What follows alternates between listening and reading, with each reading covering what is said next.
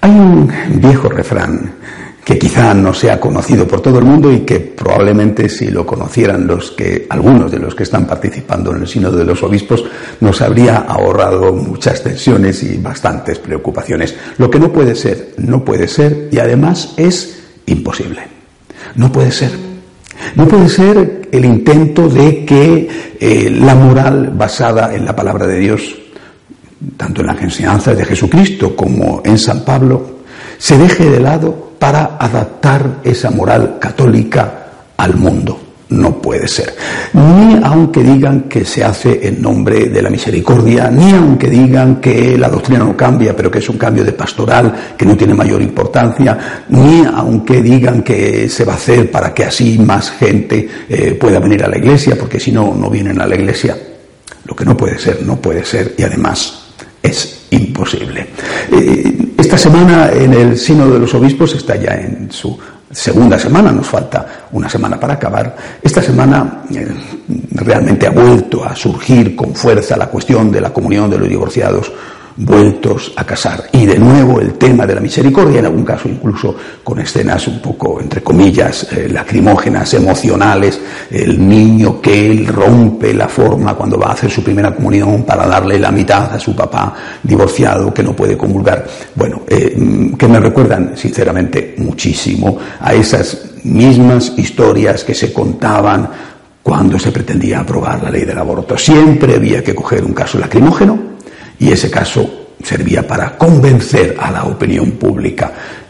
Las leyes no pueden hacerse en función de emociones, porque entonces simplemente estamos todos perdidos. Pero por ahí están yendo las cosas, así está haciéndose el debate intenso, eh, con argumentos de uno y otro lado, eh, donde, bueno, pues, eh, donde los que pretenden el cambio, la adaptación de la moral a las exigencias del mundo, una y otra vez vuelven, repito, con el tema de la misericordia, tanto, tanto están abusando de este concepto que algunos van a terminar por aborrecer de él y sería una lástima porque la misericordia es una de las cualidades esenciales más bellas de la naturaleza divina. Sin misericordia ninguno de nosotros tiene esperanza. Pero, repito, están abusando tanto del argumento que ya empieza a notarse en otros un cansancio sobre ello.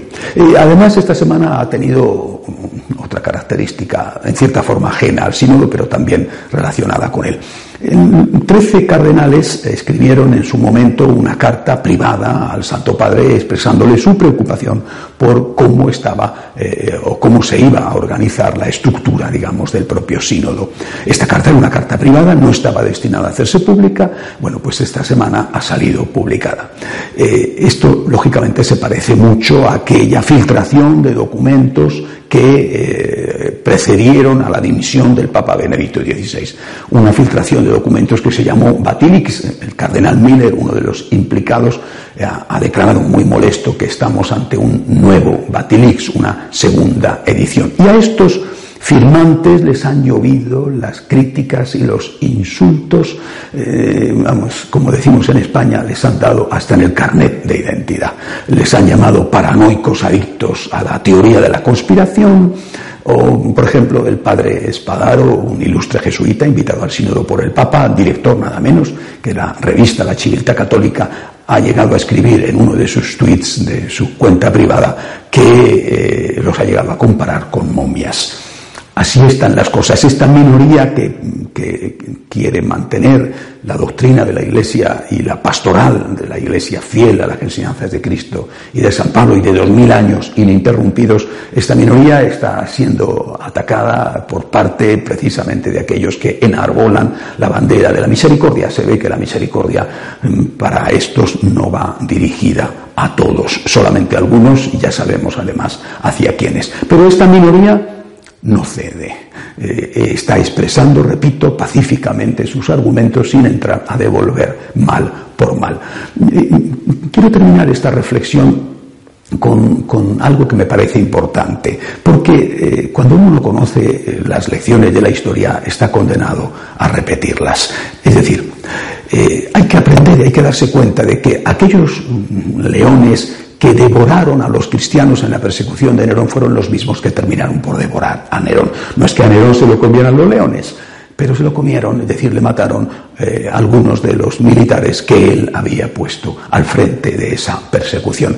Una de las, de las grandes lecciones de su santidad de San Juan Pablo II, que quizá muchos de estos no saben, es que eh, aquella lección que le dio el famoso sastre místico, aquel hombre tan importante en la vida del joven Juan Pablo II, cuando era Carol Boitila y dudaba entre entrar en el seminario o afiliarse a una organización clandestina contra los nazis que ocupaban su país.